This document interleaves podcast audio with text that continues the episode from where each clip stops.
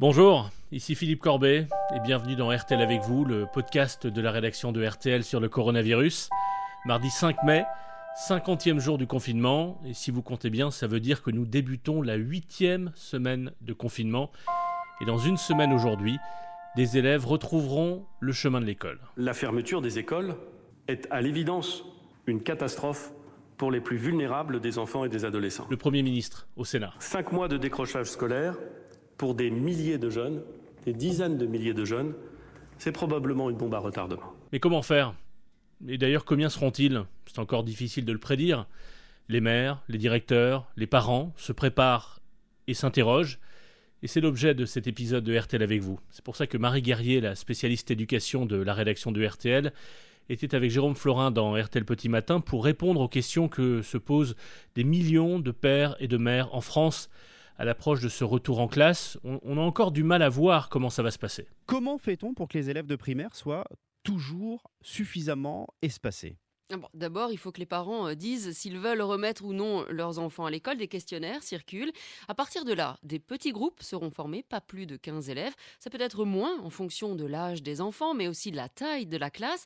La consigne, c'est au moins un mètre entre chaque table. Il faut aussi penser à un sens de circulation pour que les élèves ne se croisent pas dans la classe et un sens de circulation à l'intérieur de l'école, matérialisé par des pancartes ou du marquage au sol, c'est ce que dit le protocole. Hmm. Pour que la distanciation soit possible, il faut aussi limiter le nombre d'élèves présents en même temps dans l'école, donc organiser leur venue en alternance et échelonner les heures d'arrivée le matin. Qui doit porter un masque? Alors pas les enfants de maternelle, pas non plus ceux de CP au CM2, sauf s'ils le demandent et sont en capacité de le porter.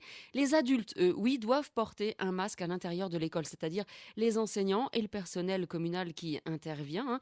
Quand la distanciation de plus d'un mètre n'est pas possible, donc un masque. Et avec euh, des enfants de l'âge de la maternelle et de l'élémentaire, on le sait bien, hein, le contact est forcément proche, donc les adultes porteront un masque. Il y aura tout un travail d'explication et de pédagogie à faire le premier jour de la reprise de la classe pour impliquer les élèves dans l'application du protocole et le respect des gestes barrières.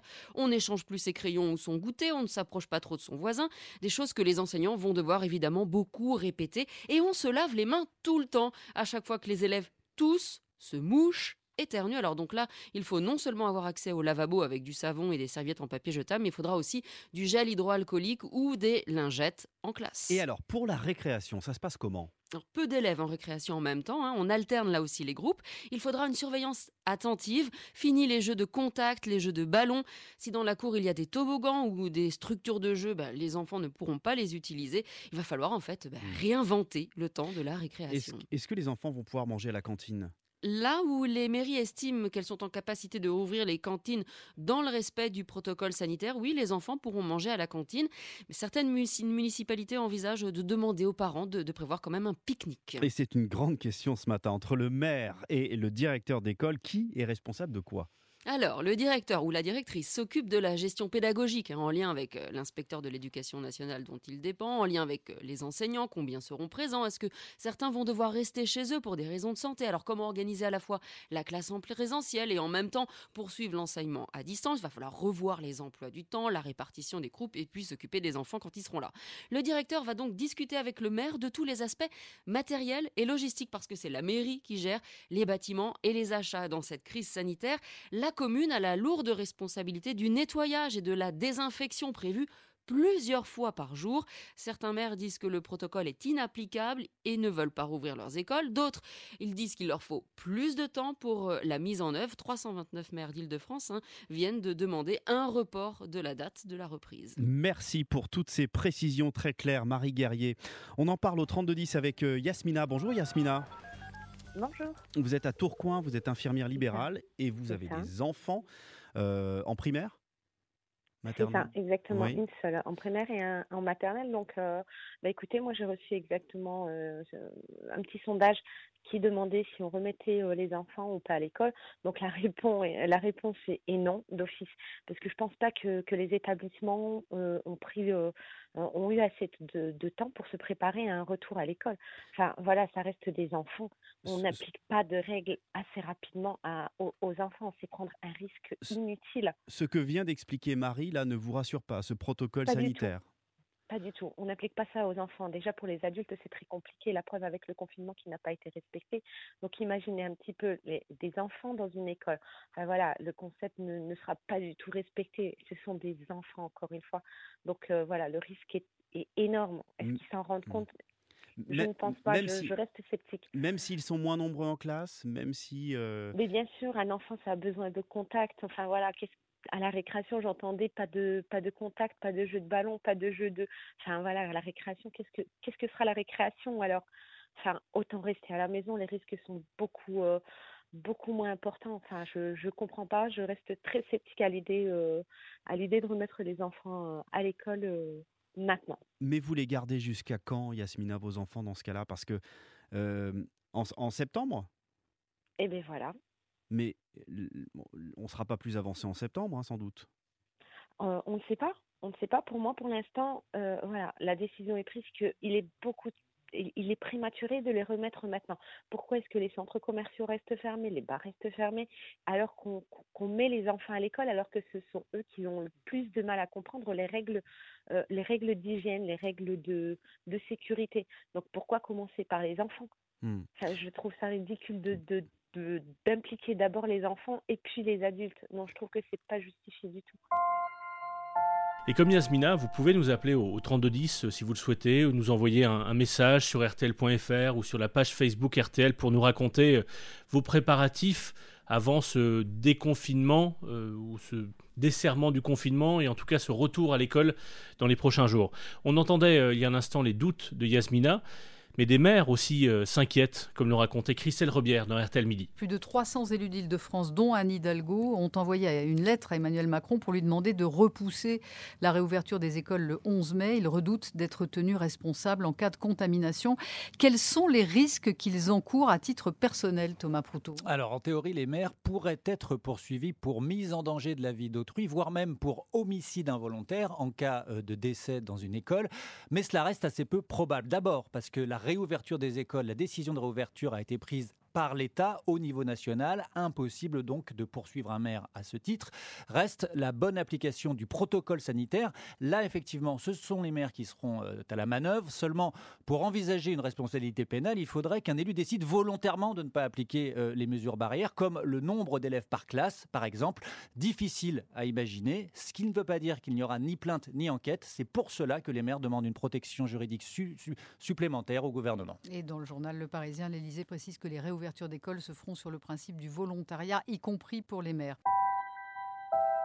Pendant toute la semaine, RTL va suivre les préparatifs du déconfinement avec euh, plusieurs euh, référents, en quelque sorte des grands témoins, un directeur d'école, un adjoint au transport, une chef d'entreprise et un maire qu'on retrouvera régulièrement.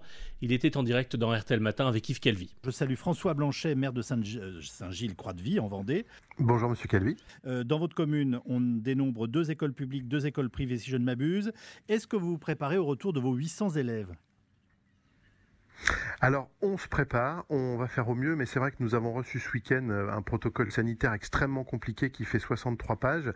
Euh, les équipes l'ont découvert ce week-end, moi euh, également. Nous allons nous attacher toute la semaine à le mettre en place en essayant de tendre vers, parce qu'il y a des points euh, techniques qui sont extrêmement compliqués euh, à mettre en place. Euh, par exemple, des, des attributions de, de, de, sanitaire unique, la suppression de tous les supports communs aux élèves. Ça, c'est des choses qui sont assez ingérables pour nos équipes. Il y aura des cantines. C'est extrêmement compliqué. Les cantines seront ouvertes. Alors, les cantines, c'est en, c'est en discussion puisque les cantines de la commune sont fournies principalement par le collège de la ville, mais qui lui ne rouvre que le 18. Donc, quid de la semaine du 11 au 18, certaines écoles euh, ont déjà demandé aux parents d'envoyer un pique-nique euh, à leurs enfants. Bah euh, donc les cantines, je vous dirai ça d'ici quelques jours. Et puis j'ai aussi un problème de personnel puisque bah, il faut savoir que j'ai des personnels qui sont à risque, donc qui ne viendront pas travailler, et puis d'autres qui ont choisi de ne pas mettre leurs enfants dans les écoles et qui ne viendront pas travailler non plus. Donc on a encore quelques quelques équations à résoudre dans les jours qui viennent. Est-ce que vous avez d'une façon ou d'une autre interrogé les parents d'élèves afin d'avoir une idée du nombre de, des enfants qui vont revenir et que vous devrez effectivement accueillir? Alors c'est en cours, euh, nous l'avons fait sur certaines écoles, c'est en cours sur d'autres, je pense qu'on aura toutes les réponses euh, à partir de ce mardi. Euh, sur la première école que nous avons interrogée et sur laquelle nous avons un, retour fiable, on a à peu près 70% des, des, élèves qui reviendraient à l'école. Mais c'est sur une école sur les quatre et nous aurons les réponses sur les autres écoles vraisemblablement demain. Et toujours pour parler d'école, un autre de ces référents qu'on va retrouver tout au long de la semaine sur RTL était l'invité de Thomas Soto dans RTL Soir. Bonsoir Patrick Nenner. Bonsoir. Vous êtes directeur d'école à Sériac, petite ville de, 2000 habitants près de Limoges dans la Haute-Vienne. Est-ce que après euh, votre visioconférence avec l'inspecteur de circonscription, vous allez pouvoir rouvrir l'école dans votre village?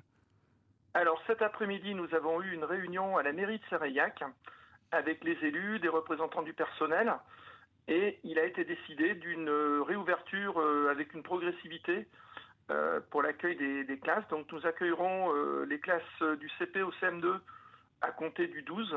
Donc dès mardi les prochain. Classes de maternelle, voilà, et des classes maternelles à compter du 25. Euh, parce que techniquement, en fonction des locaux et des personnels disponibles, c'était compliqué d'accueillir tout le monde dès le premier jour, euh, avec le contexte des, mesures de sécurité sanitaire à, à mettre en place. Euh, quel est votre degré d'inquiétude à vous, Patrick Nenner, en tant que directeur d'école avant cette réouverture? Alors, mon degré d'inquiétude, c'est que nous avons fait une enquête auprès des familles qui a donné une indication sur le nombre d'enfants euh, potentiellement présents euh, à l'école, mais euh, ça peut évoluer en fonction des contraintes que vont rencontrer les parents.